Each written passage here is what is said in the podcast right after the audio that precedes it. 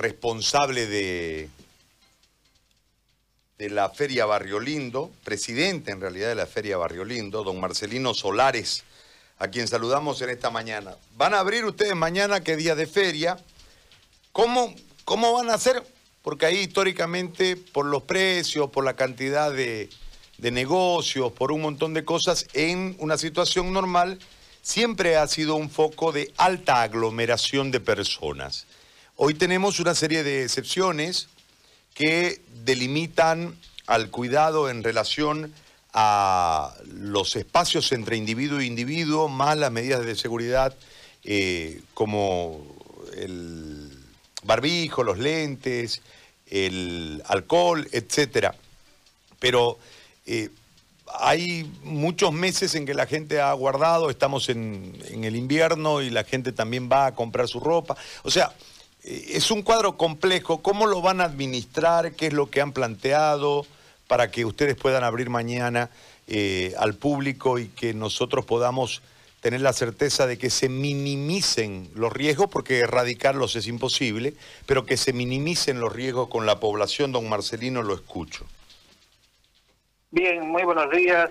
Agradecer a Radio 1 y agradecer a usted, señor Gary Áñez.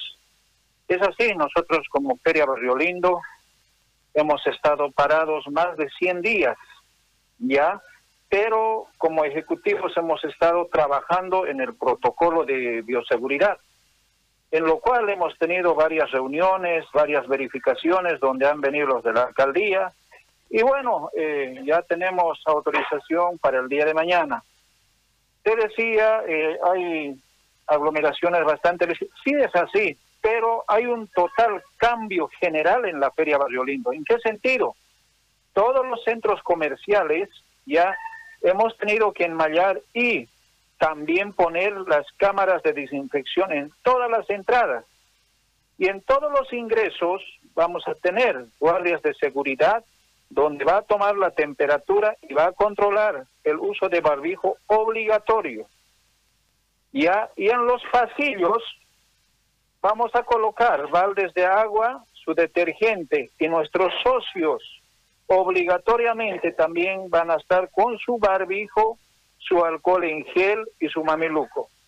Y es más, los pasillos por si acaso van a ser en un solo sentido, pensando siempre para que no haya muchos choques eh, de las personas de persona a persona, para que haya un distanciamiento.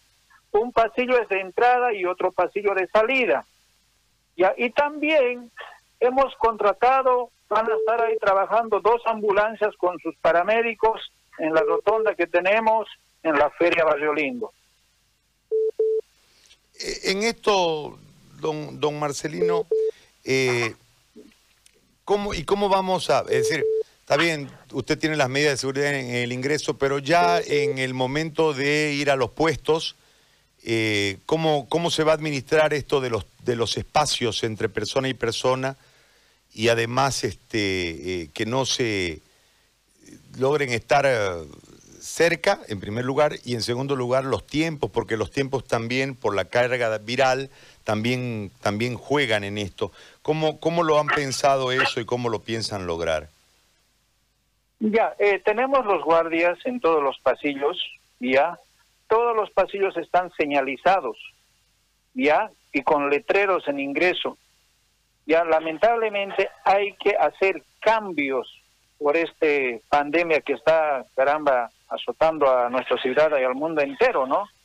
Ya no va a ser como siempre funcionaba. Yo creo que para todo tiene que haber cambios. Aquí tiene que tomar conciencia cada uno. La verdad, no hemos estado muy en contacto con nuestros socios, con la mayoría, pero mañana ya nosotros tenemos comunicado y es más, vamos a perifonear. Cada centro comercial tiene en su oficina para perifonear. Vamos a pasar el comunicado a todos. De haber control, tiene que haber control y obviamente la clientela que visita tiene que irse con mayor tranquilidad.